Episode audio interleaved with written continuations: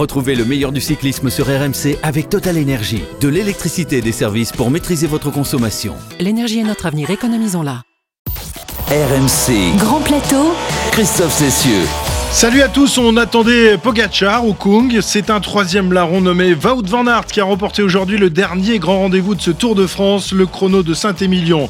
Wout van Aert qui signe là son deuxième succès d'étape sur les routes du Tour 2021 et le sixième succès de sa carrière sur la grande boucle. Un incroyable champion, sans doute le coureur le plus complet du peloton. Van Aert qui s'impose avec 21 secondes d'avance sur Casper Asgreen et 32 sur son coéquipier Jonas Vingegaard, le jeune danois, qui se permet pour la première fois ce tour, de reprendre du temps à Pogachar. 25 secondes, ce n'est pas énorme, mais cela assure sa place de dauphin. Vingegaard, la révélation de ce Tour de France. Il a su faire oublier l'abandon de son leader, Primoz Roglic, et va provoquer quelques mots de tête à ses patrons. Et oui, qui sera à l'avenir le vrai leader des Jumbo, Roglic ou Vingegaard? On ouvre le débat dans la partie de Manivelle. Dans cet avant-dernier numéro, et oui, de Grand Plateau, on tirera également le bilan des équipes françaises en accordant les mentions. Très bien, moyen ou peut mieux faire aux différentes formations tricolores. Et puis on s'intéressera également à la dernière étape de ce tour. Cavendish va-t-il décrocher la timbale et le record absolu de Eddy Merckx? Réponse tout à l'heure. Une dernière étape qui voit rarement la victoire échapper à un sprinter. L'un des derniers à avoir réussi ce challenge se nomme Alexandre Vinokorov, un garçon qui n'a pas laissé que des bons souvenirs. Euh, Pierre Amiche nous racontera son histoire dans la rétro-poussette. Ils sont venus, ils sont tous là, toute l'équipe de Grand Plateau évidemment. Après ce chrono, Cyril Guimard, maître du temps. Salut Cyril. Oui, euh, bonsoir à tous. Euh, maître du temps, je n'en suis pas certain. Bon, le temps un peu euh, n'a n'a que peu de prise sur toi. Jérôme Coppel est également présent comme tous les comme tous les soirs. Il a travaillé mais alors d'arrache-pied sur euh, la dernière étape. Lui qui était un grand sprinter. Ça va Jérôme? Ça va, bonjour messieurs. Oui, j'ai bien travaillé, tu verras ça tout à l'heure. Et puis nous verrons si euh, Pierre-Yves Leroux se rattrape après une dernière étape bien bien compliquée. Salut Monsieur le le, le barde. Sa- Salut Christophe, Euh, un peu coup de chaud aujourd'hui, hein, ça arrive, c'est arrivé même au meilleur, on l'a vu. Anthony Turgis par exemple qui a pas assez euh, bu euh, pendant l'étape, moi c'est Ah, pourtant, toi, t'as trop bu peut-être ces derniers jours. Très bien, dix jours après s'être imposé au Ventoux, Wout van Aert remporte donc le dernier grand rendez-vous de ce tour, le contre-la-montre de Saint-Émilion. Bonjour à tous et bienvenue sur la route du Tour. Ah là là, c'est la- l'avant-dernière fois que je vous dis ça. Ça va être un bonheur, ça va être une tristesse surtout. Mais aujourd'hui, c'est du sérieux, c'est le chrono, 31 km entre Libourne et Saint-Émilion. C'est parti pour Julien Alaphilippe et il sera ensuite avec Neiro Quintana dans quelques instants. On rappelle le meilleur temps à l'arrivée, c'est toujours Casper Asgreen 36-14. C'est parti sur la rampe de lancement pour Wood Van Aert qui va faire ce chrono à fond. Euh, Wood Van Aert qui en termine dans quelques instants, euh, désormais très encouragé ici à l'arrivée à Saint-Émilion. Ah non, il n'y aura pas 30 secondes, il y aura 21 secondes exactement, 51,5 km/h pour Wood Van Aert. Ça va être dur d'aller chercher ce temps pour Tadej Pogacar qui s'élance à l'instant. C'est vraiment du sur-mesure.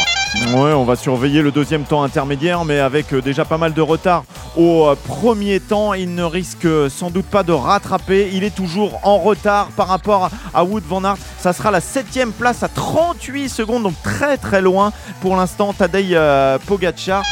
Tadej Pogacar dans les derniers mètres qui va finir à près d'une minute de Wout Van Aert, huitième place actuellement et voilà, il terminera huitième à 57 secondes de Wout Van Aert qui remporte cette étape, ce chrono entre euh, Libourne et Saint-Émilion.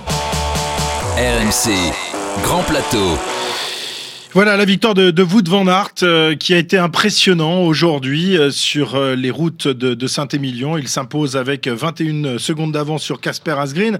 Euh, C'est sans doute, messieurs, le, le coureur le plus euh, euh, complet du, du peloton. C'est un garçon qui est à la fois capable de s'imposer dans les sprints, capable de s'imposer en montagne. On l'a vu l'autre jour au Ventoux quand même. Hein, c'est, on peut difficilement faire mieux en matière de montagne. Et donc dans, dans les chronos, franchement, c'est rare à notre époque de voir un coureur aussi complet, Cyril.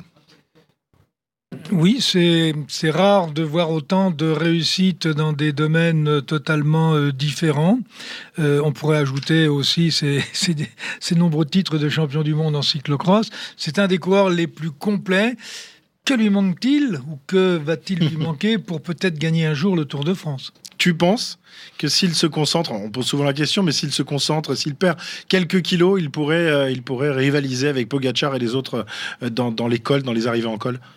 Oui, c'est possible, dans la mesure où sur, euh, sur le Tour de France, que ce soit l'an dernier ou cette année, il, euh, il était dans une position d'équipier avec une certaine liberté, euh, c'est vrai.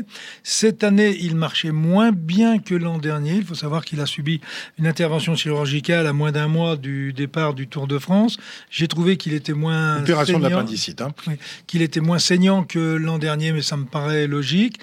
S'il prend un petit cran, s'il perd un tout petit peu de muscle là où ça ne sert à rien, euh, ça sera peut-être euh, un coureur qui pourra jouer un jour le, le classement général, d'autant que dans la montagne, il court juste. Cyril, euh, toi qui as couru avec lui et que tu l'as vu sur les routes et qui observe aujourd'hui Tadej euh, Wout van Aert, pardon, parce que non, je- tu, tu vas comprendre ma, ma confusion. Est-ce que c'est pas celui qui ressemble le plus à Eddy Merckx, Wout van Aert, dans ses capacités, dans son physique? On parle de Tadej Pogacar comme cannibale, mais c'est c'est loin d'être le même physique. Oui, c'est loin d'être le même physique. euh, en termes de morphologie, il s'approche beaucoup plus de Merckx que de, de Pogacar, ça c'est une, évidence, ou de Vingegaard. Euh, bon, il a un parcours totalement différent dans toute sa jeunesse, donc il est toujours difficile de, euh, de, revenir sur les types de carrière que l'on a. Ceci dit, euh, je pense que dans un rapport poids-puissance, il ne doit pas être très loin de Merckx. oui. Van Aert qui s'impose, donc je le disais, avec 21 secondes d'avance sur Casper Asgreen. Immense satisfaction pour ce coureur d'exception. Gagner un chrono sur le Tour de France était un des plus grands objectifs de ma carrière. J'étais vraiment concentré sur cette journée ces derniers jours et je suis très heureux d'en avoir terminé. Par rapport au premier chrono, c'était plus roulant et plus rapide, donc plus à mon avantage que le premier.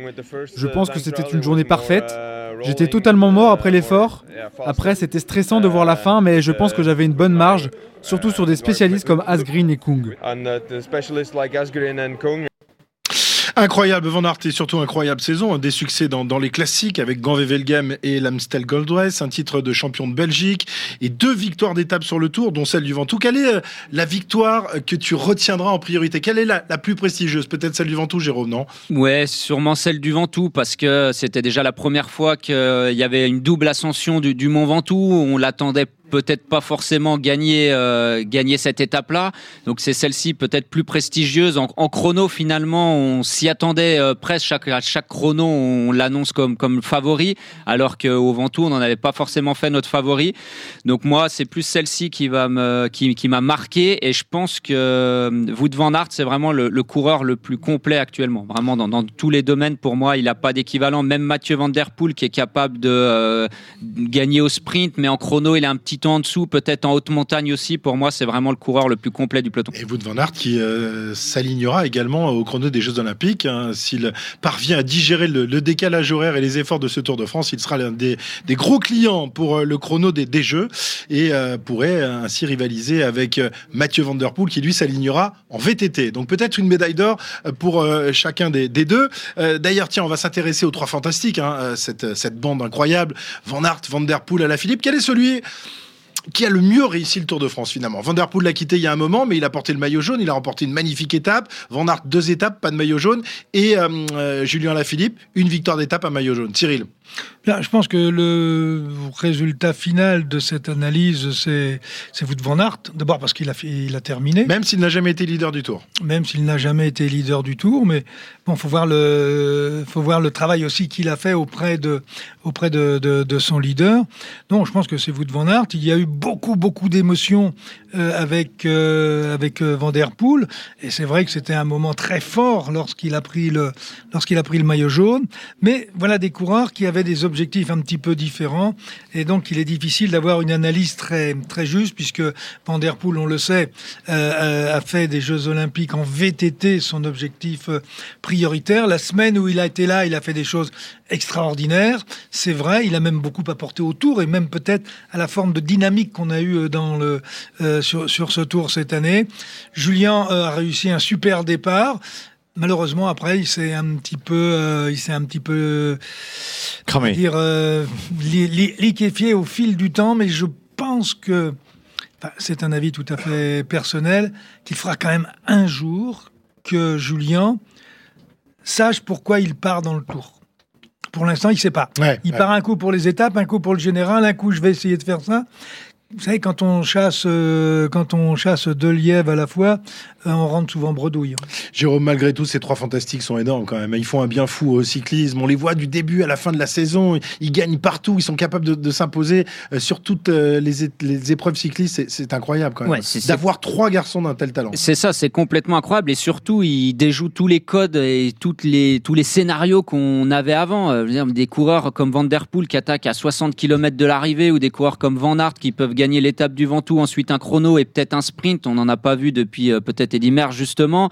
Euh, Julien Lafilippe, pareil, c'est un dynamiteur incroyable. Donc ils font vraiment du bien. Et comme dit Cyril, je pense que la manière de courir de Van Der Poel, alors pas sur ce Tour de France, mais déjà avant, d'attaquer très loin, de bousculer un peu tous les codes. Rappelez-vous, à Tirreno Adriatico, il a gagné une étape dantesque en partant euh, de très très loin. Je pense que ça, ça a donné des idées à beaucoup de coureurs et c'est aussi en grande partie grâce à ça qu'on a une course aussi débridée, je pense. on a hâte de voir les trois à nouveau alignés au départ du Tour de France avec on espère, un Vanderpool qui terminera le tour l'année prochaine. Le seul problème, c'est que ça donne des idées à beaucoup de coureurs, mais la plupart des coureurs n'ont pas les capacités, le moteur pour faire pareil. Et, résultat, on, voit un peu des choses euh, surprenantes et euh, on voit des garçons se lancer à l'aventure alors qu'ils ne devraient pas. Alors certains oui, mais d'autres, si on prend un Bokemolema, est-ce qu'il aurait attaqué à 55 km de l'arrivée Ou un Nils Polite, par exemple. Mm, mm. Est-ce qu'il se serait dit, ouais, j'attends peut-être la dernière montée pour faire ça Et là, finalement, bah, il se lance à 50 km avant, puis au pire, ils se disent, bah, j'ai fait un peu le spectacle et j'ai tenté ma chance. Et finalement, pour beaucoup, ça a marché. On n'a aucune échappée qui est arrivée groupée sur la ligne d'arrivée.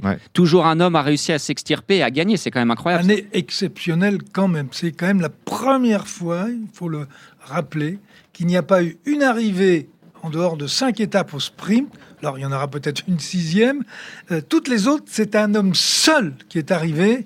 Et ça, je ne sais pas si on a encore euh, pris la mesure de ce qui s'est passé sur ce Tour de France dans les semaines qui vont venir, quand on va un petit peu euh, regarder tout ça à froid c'est quand même.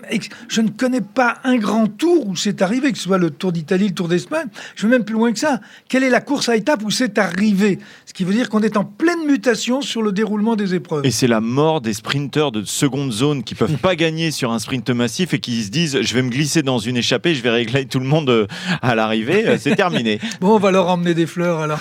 et la mort des baroudeurs français, on en reparlera euh, tout à l'heure. Le succès de l'équipe Jumbo, donc complété par la troisième place aujourd'hui de Jonas Vingegaard dans le chrono, euh, à 32 secondes seulement de son coéquipier. Vingegaard qui se permet même de reprendre 25 secondes euh, au maillot jaune de Pogacar. Vingegaard qui terminera demain sur euh, la deuxième marche du podium du Tour, comme l'avait fait Roglic l'an dernier.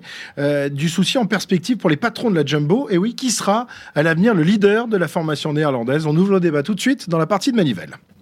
RMC. La partie de Manivelle. Pierre-Yves, on en avait déjà parlé, mais ce petit Vingegaard a, tout l'avenir devant lui, même s'il est plus âgé que, que Pogacar. Euh, il aura été quasiment le seul à contester la, supériorité euh, du Slovène cette année. Oui, alors c'est vrai, il manquait du monde dans ce plateau du Tour de France, mais c'est vrai que c'est lui qui a pris la lumière finalement derrière euh, Tadej Pogacar. Alors c'est pas un précoce hein, comme Pogacar, comme Bernal. Vingegaard, il est passé professionnel en, 2016 dans une équipe continentale, et puis il s'est distingué petit à petit, notamment en devançant euh, un certain Egan Bernal dans un contre-la-montre en montée au Sibiu Tour. Progression tranquillement. Après en 2017, une deuxième place du Grand Prix Vigord où il est devancé uniquement par un certain Casper Asgreen. Donc c'est son compatriote, c'est pas mal quand même. Recruté ensuite par la Jumbo Visma en 2019, il a découvert le World Tour et il s'est distingué notamment sur le Tour du Pays Basque, 12e de la dernière étape où il a terminé avec les favoris. Et puis après, première victoire sur le World Tour, le World Tour en août en remportant la sixième étape du Tour de Pologne et il est devenu ensuite euh, leader du classement général avant de s'écrouler un petit peu. Et puis il y a eu cette année 2020 un peu plus compliquée avec le contexte sanitaire. Et puis une éclosion. Il participe à son premier grand tour, la Vuelta, pour épauler euh, Primoz Roglic, euh, qui remportera l'épreuve d'ailleurs. Et il est aussi très costaud dans l'Angliru. Il a fait exploser le peloton et terminé 14e. on commence à le voir de plus en plus avant d'atteindre les sommets. Une victoire au sommet de Jebel Jaïs sur l'UAE Tour, où là tout le monde a vu que ce garçon avait beaucoup d'avenir. Cyril, Vingegaard, révélation de ce Tour de France? La vraie révélation? Oui, la révélation au niveau du grand public, mais lorsqu'on regarde sa progression, il n'a que 24 ans. Hein. Et il faudra se rappeler que dans le Tour 2018, euh, euh, gagné par Pogachar, c'est lui qui gagne le contre-la-montre individuel sur l'étape d'Orléans. Orléans, Orléans, tout plat. Donc, euh, quand on le voit au classement ici, troisième, comme on l'a vu à Laval, il n'y a pas de surprise. Il n'y a pas de surprise. Hmm. Jérôme, que doivent faire les patrons de la, Jumbo pour l'avenir? Roglic sera là, évidemment. Il sera au départ sans doute de, la Vuelta. Euh, Vingegaard euh, sera également là. Euh, évidemment, quand tu termines deuxième du Tour de France, euh, tu as d'autres ambitions pour, pour l'avenir. Qui mettrais-tu comme leader si tu étais patron de la Jumbo? Voilà, voilà de quoi te donner quelques mots de tête. bah c'est ça, c'est ce que j'allais dire. Première chose qu'ils vont faire, c'est se gratter la tête et s'arracher les cheveux, je pense. Mais c'est des bons problèmes, hein. ça, c'est des problèmes de riches, comme on dit. si j'étais le directeur sportif, je pense que je miserais plus sur Vingegaard. Ils ont un peu des leaders. Alors, je, suis, encore plus vieux qu'eux, donc je peux me permettre de le dire, mais ils, avaient des leaders un peu vieillissants. Euh, Roglic, il va avoir 32 ans, Kruijswijk qui a fait un, podium il n'y a pas longtemps à 34 ans, ils montrent un petit peu leurs limites. Euh, est-ce que Roglic n'a pas laissé passer sa chance l'année dernière finalement pour gagner le Tour? En plus, il est souvent pris dans les gamelles, il joue un petit peu de malchance, etc. Vingegaard, il passe un petit peu entre les gouttes, il roule très bien, il grimpe très bien. Euh, pour moi, c'est lui l'avenir de, l'équipe Jumbo-Visma, et si j'étais manager, je, je miserais sur lui pour l'avenir. Cyril? Bah, tu peux garder moi, je, leader comme l'avait fait Moi, je, moi, je, vais, être, plus direct que ça. Le pouvoir, ça se prend, ça se donne pas. Or, Jérôme dit Ah, si j'étais le manager, je ferais que. Je suis désolé, si c'est comme ça que ça se passe, ça marchera pas. Si Vingegaard, il veut être il veut prendre la place de leader, il n'a pas 50 solutions. Donc il faut que... c'est à lui d'aller prendre. Donc ça veut dire que si on aligne les deux au départ de, eh ben, la eh Vuelta, ben, par exemple, ce sera le, le, plus fort qui des, deux. Ils, ben, doivent se faire la bagarre. L'autre il fait deuxième du Tour de France, il va pas se coucher maintenant. Glitch, il a fait deuxième l'an dernier aussi. Bah oui, bah, il, s'est couché d'ailleurs. Bon. Non, mais est-ce que tu, est-ce que tu dois éclaircir les rôles ou est-ce que tu dois les mettre les deux ensemble et puis qui se tirent la bourre et se mettent à la pédale? Qui se tirent la bourre, ils se mettent à la pédale et qu'il y en a un qui s'impose. Maintenant, vous avez oublié une chose c'est que vous avez oublié Wout van Aert dont on vient de parler. Est-ce que Wout van Aert, van Aert pardon, n'est pas non plus un vainqueur possible du Tour de France? Il lui suffit de prendre un ou deux crans, et là on va se retrouver avec trois coureurs. Donc le pouvoir, ça se prend. Ça se donne pas. Problème de riches, hein, euh, que, la Jumbo, on aimerait bien avoir. C'est mieux d'avoir des problèmes de riches, on aimerait bien avoir les mêmes. Jonas Vingegaard qui est euh, sous contrat jusqu'en 2022, euh, Van Aert jusqu'en 2024, il a prolongé. Donc peut-être que la solution aussi, c'est de changer d'équipe pour Jonas Vingegaard. Il va peut-être avoir des propositions. Il, il en aura des propositions. va venir le chercher. Hein. Ben, alors j'espère pas Ineos. Hein. c'est ça. J'espère une autre équipe, mais par contre peut-être qu'il va demander des garanties, Vingegaard, qui va dire ok, je veux bien rester, je veux bien prolonger à condition que sur certaines courses, j'ai un rôle de leader. Et peut-être que s'ils sont pas très clairs là-dessus, bah, il ira voir ailleurs. Un chrono que l'on pensait aujourd'hui destiné à Pogachar, le maillot jaune sans doute un peu moins motivé qu'il y a deux semaines en Mayenne. Il n'avait pas grand-chose à perdre aujourd'hui, vu son avance au classement général, 5 minutes 45, et pas grand-chose à gagner non plus. Ça peut expliquer sa relative contre-performance du jour, euh, Cyril? On peut parler de relative contre-performance. Hein. il ne perd, oui, mais il ne perd que 25 secondes sur son dauphin.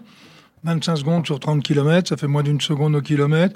Vraisemblablement. Tu penses que s'il avait eu que 30 secondes au général ce matin, il ah, aurait. c'était pas la même course. C'était pas la même course. Non, c'était pas la même course. Il, il, avait plus rien à prouver aujourd'hui. Il a plus de 5 minutes d'avance. Euh, il faut aller. Vous savez, un contre la montre, c'est, c'est très dur et c'est pas moi qui va. Euh, c'est pas Jérôme qui va me démentir. C'est une souffrance de 35 minutes. Mais non, Cyril. Cyril, c'est politique.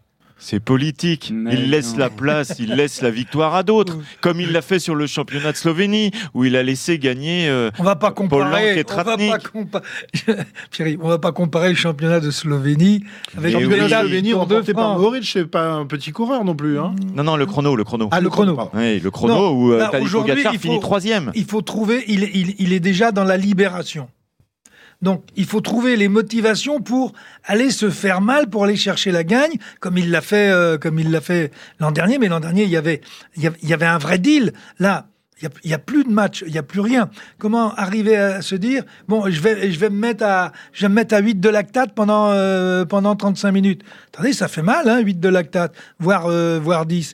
Donc, euh, mais dans les Pyrénées, il a, quel. Non, non, mais là, ça n'a rien à voir. il y a ça, il y a la prise de risque aussi. Quand vous êtes leader avec le maillot jaune, vous avez le tour gagné, vous n'allez pas prendre tous les risques dans les virages ou tous les risques, même dans votre gestion, au risque d'exploser. S'il se casse la gueule, il, se pète une clavicule, il, fait quoi C'est sûr qu'il n'a pas pris beaucoup de risques. Bah non, mais à la planche des belles filles, il devait pour aller gagner. Au pire, qu'est-ce qu'il faisait S'il tombait à la planche des belles filles avant la, avant la montée, bah tant pis, il, allait, il avait rien à perdre. Là, il, avait tout dans à les montées quand même. Hein. Non, mais avant justement, il avait tout à perdre. Alors on dressera le, bilan des équipes françaises demain, parce que là on va pas avoir le, temps. On va quand même au chapitre satisfaction euh, noter euh, le titre de super combatif euh, du Tour de France attribué à Franck Bonamour, et ça s'est joué à peu de choses, Pile. Hein. oui, attribué à un Breton super combatif, 25 ans. Alors il a tout gagné de la part du public, parce que le public avait une voix, il a cumulé plus de 4100 tweets, retweets, donc 3000 d'avance sur les autres coureurs qui étaient en lice. Il y avait notamment des Français.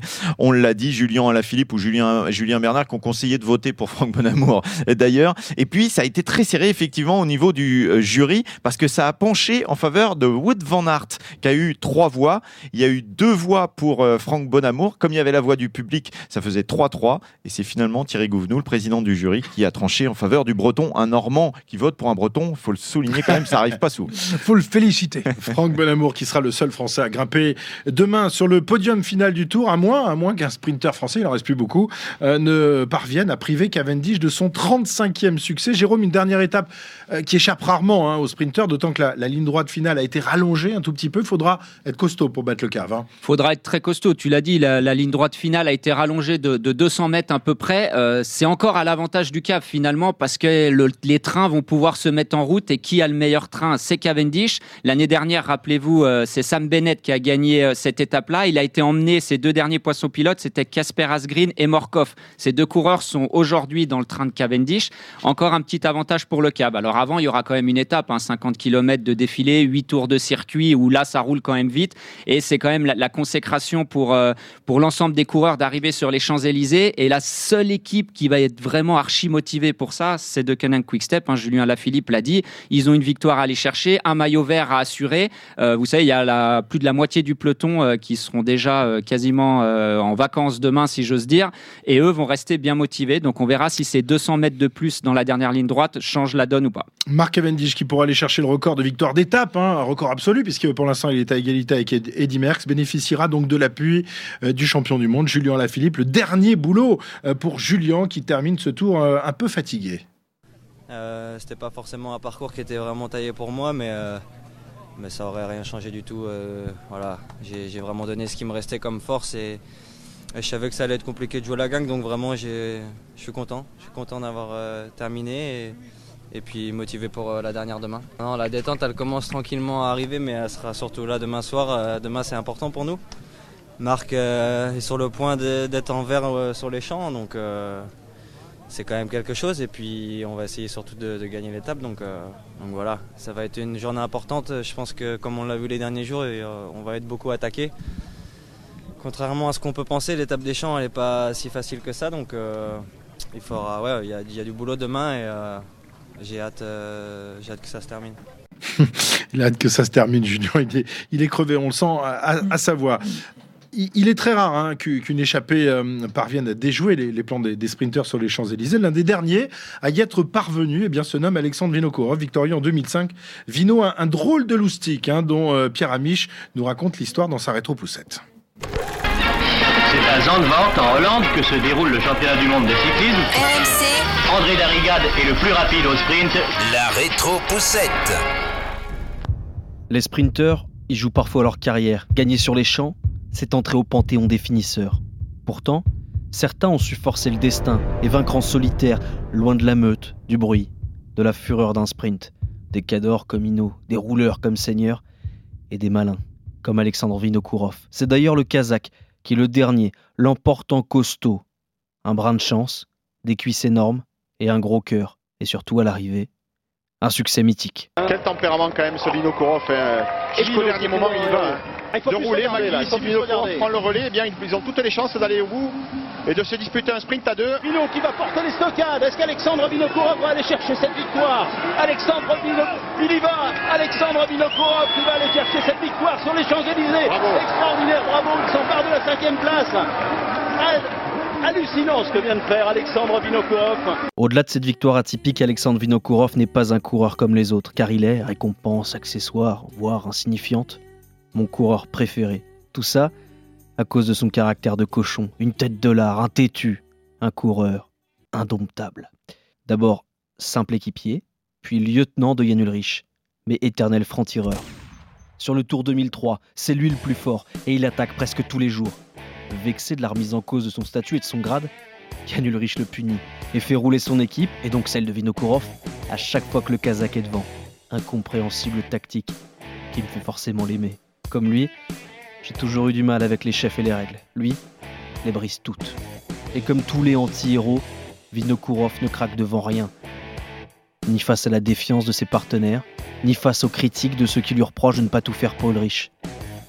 Mais le décès de son ami, Andrei Kivilev, va tout bousculer. Il va aller au bout de son contrat, d'accord? Mais derrière, terminer l'époque allemande. Terminer de faire le toutou pour le cyborg. Terminer les courses où il n'a pas le droit de faire ce qu'il veut. Et c'est parce qu'il est enfin libre qu'il gagne son premier grand tour, dominant Valverde, Sastre, Sanchez chez eux. Il arrache la Vuelta 2016 pour ses nouvelles couleurs d'Astana. Indomptable, il met à mal la bicyclette et ses petites habitudes tranquilles, celles des schémas de course, de l'élégance et surtout de la morale.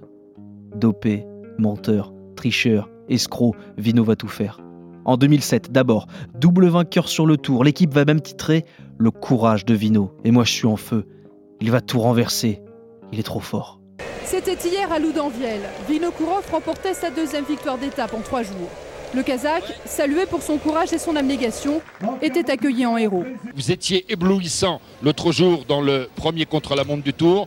Vous êtes éblouissant aujourd'hui et vous êtes loin au classement général. Il y a un paradoxe, il y a quelque chose qui est difficile à comprendre pour le grand public. Oh, c'est pas difficile, mais bon, je crois que c'est hier, c'était les jambes peut-être. Ça va, mais c'est la tête qui lâchait et j'ai pas plus. C'est l'enflammade. Il est unique, un joyau, une pépite. Mais deux jours après son double exploit, il est pris par la patrouille. Vinokourov, l'insoumis, est finalement une chaudière comme les autres. Le Kazakh Alexandre Vinokourov, double vainqueur d'étape sur ce Tour de France 2007, a été contrôlé positif à une homotransfusion sanguine à l'issue de sa victoire dans le contre-la-montre d'Albi. Ça n'était donc pas une victoire, mais bel et bien une escroquerie. J'avais dit aux coureurs lors du, briefing d'avant-tour à Londres que ce départ de Londres était une formidable occasion de reconquête. C'est raté. Je voudrais dire à ceux qui n'ont pas encore compris qu'ils jouent à la roulette russe. Et euh, s'ils continuent, si certains d'entre eux continuent à tricher et à jeter l'opprobre sur tout un sport de manière absolument scandaleuse, il faut qu'ils comprennent que notre détermination est totale. Alors, humilié, peut-être agacé de prendre pour tous les autres, Alexandre Legrand se retire. Une retraite, soi-disant pour laver son honneur. Il écope, logiquement, de deux ans de suspension et à 35 ans, alors que des rumeurs font état d'un retour possible, il annonce sa reconversion. Nous sommes en 2008 et c'est plié. Vino raccroche. Mais comme une ombre, il s'accroche et revient. Et en 2009, il est de nouveau sur le vélo. Mais son passé lui colle à la peau et il n'est pas invité sur le Tour de France. En 2010, en revanche, il est de retour. Trop vieux pour être le patron d'une équipe dédiée à Alberto Contador, il reprend là où il a commencé et dans son meilleur rôle, franc-tireur. Dans la côte de Sainte-Féréole, Alessandro Balan attaque. Mais un autre Alexandre revient comme un avion. Il s'agit Vinokourov. Le Kazakh dépose le champion du monde en costaud, battu sur le fil hier après l'accélération de son leader Alberto Contador, l'ancien banni pour dopage. Prend sa revanche. Enfin, en 2011, c'est son ultime Tour de France. Il l'a annoncé. Cette grande boucle, sa neuvième, sera sa dernière. Papy Vino est fatigué. À 38 ans, il grince de partout. Et son style de chien fou colle mal avec ses crocs de vieux loup. Et sur la neuvième étape, malheureusement pour lui, c'est la fin. Une chute vient de se produire dans le peloton dans la descente du col du pas de Pérol, classé en deuxième catégorie.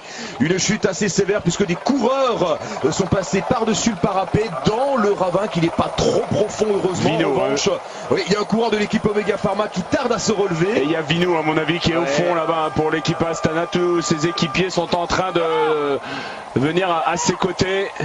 Multiples fractures du fémur et une carrière qui s'arrête net. Enfin presque. Vinokourov, le têtu, ne peut pas s'arrêter sur une chute. Alors il repousse sa retraite et se présente sur le Tour de France 2012. Sans ambition, sans grosse motivation, il termine ce tour d'honneur à la 31e place. Vinokourov serait presque en train de se racheter une image. Alors au jeu, pour la dernière course de sa carrière, à 39 ans, sans équipe, sur un circuit promis au sprinter, Vinokourov se révolte une ultime fois et au bout de la ligne droite, décroche l'Olympe. Vinokurov out of the saddle now. He's blindsided his opponent and he's away. Alexander Vinokurov as he pinched the winning break?